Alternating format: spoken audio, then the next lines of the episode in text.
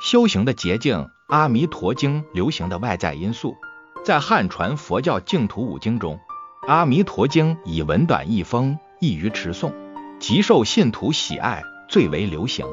自东晋高僧慧远法师率一百二十三人在庐山念佛求生极乐，开创净土宗以来，已有一千六百多年的历史了。在这漫长的发展期中，净土宗也在不断的自我完善。从最初的一品无量寿经，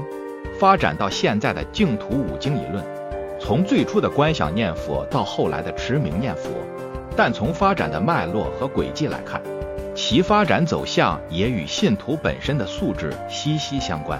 人们从最初的观想极乐世界、阿弥陀佛等十六种观法修持，到后来的念诵阿弥陀佛的名号，无不说明这一问题。佛教认为，时代越到后来，众生的根基就越差，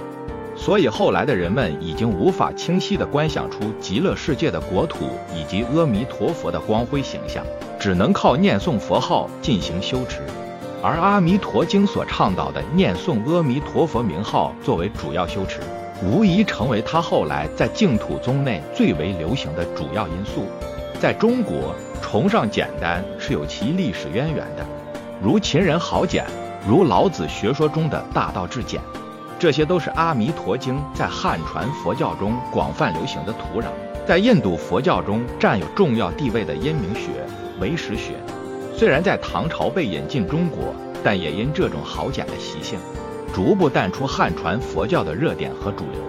从唐朝以后，中国的佛教基本上就剩下不习经教的禅宗和念诵佛号的净土宗了。即使净土宗的五经一论，大家也都是青睐篇幅和内容最为短小精悍的《阿弥陀经》。